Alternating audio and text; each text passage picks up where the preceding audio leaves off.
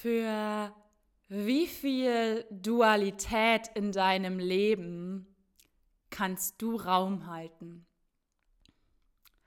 Hallo Queen oder King oder ähm, wie auch immer du dich anges angesprochen werden möchtest, um das Gefühl zu haben, deine Größe zu spüren, deine Größe zu sehen und verkörpern zu können.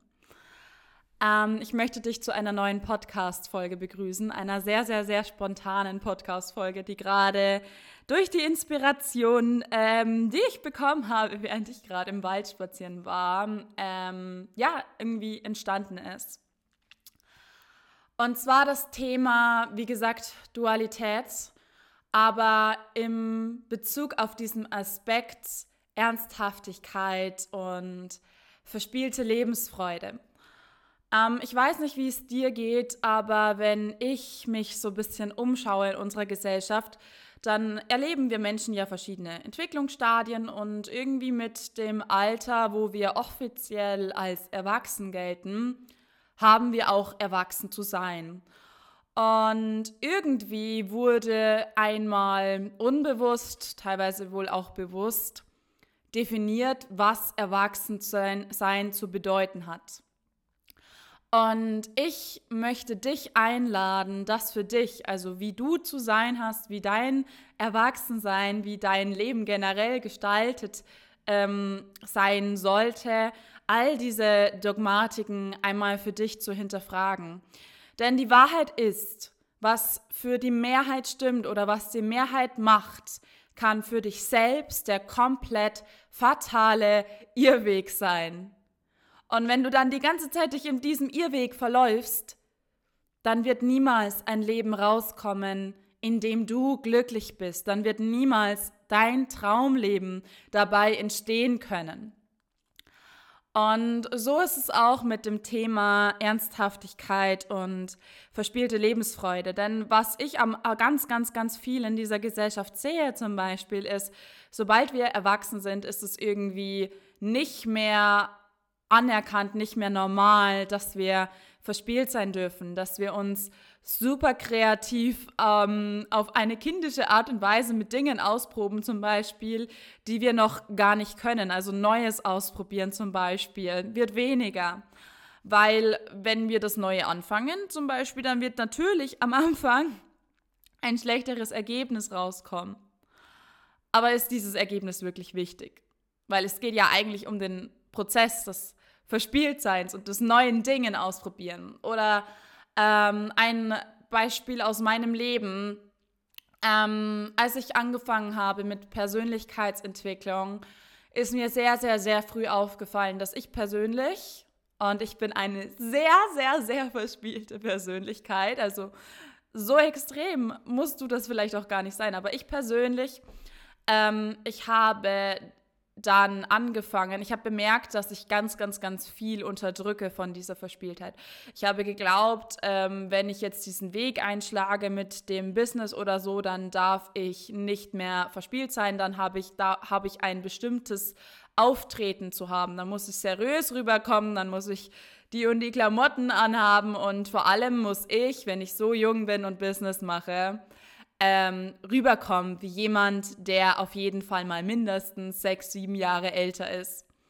Und sozusagen all diese kindlichen Anteile, die ich ja doch habe in diesem Moment, unterdrücken. Und zum Glück ist mir sehr, sehr, sehr schnell aufgefallen, dass das gar nicht der Weg sein kann für mich. Und ähm, dass mein Weg nur ein verspielter Weg sein kann, weil mein ganzes Wesen geprägt ist von kindlicher Lebensfreude. Und deswegen ähm, habe ich angefangen zu tanzen und ich weiß, ich lege meine Hand ins Feuer. Es gibt ungefähr keine Ahnung, wie viele Menschen da draußen, die wesentlich besser tanzen können als ich, denn ich hatte kaum Schulung in diesem Bereich, ein bisschen schon, ähm, vor allem wie ich sehr klein war, aber ähm, nicht wirklich. Aber ich tanze und ich tanze in meinen Stories, ich tanze auf der Straße und es ist mir egal, ob ich dabei in der Stadt bin oder im Wald. Klar achte ich darauf, dass ich jetzt andere Menschen jetzt nicht so sehr äh, was ist das deutsche Wort, offended, kommt mir durch den Kopf, nicht so sehr angegriffen fühlen dadurch, aber grundsätzlich ist ja die Reaktion sowieso sehr, sehr, sehr, sehr positiv ähm, von den anderen Menschen. Und es geht eigentlich nur um diese eigene mentale Überwindung. Erlaube ich mir, mein inneres Kind, meine innere Freude zu leben? Darf das sein?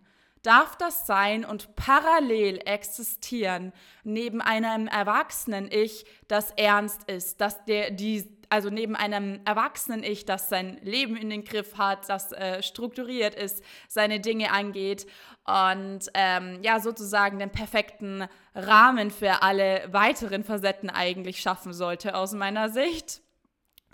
Ähm, aber wie sehr erlaubst du dir, diese Dualität in dir leben zu, äh, leben zu lassen? Wie sehr erlaubst du dir, dieses innere Kind aufleben zu lassen?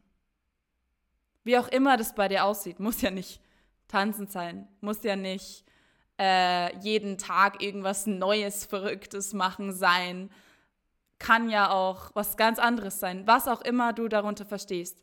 Wie sehr erlaubst du dir deine kindliche Lebensfreude aufleben zu lassen und parallel zu ex existieren zu lassen neben der Ernsthaftigkeit?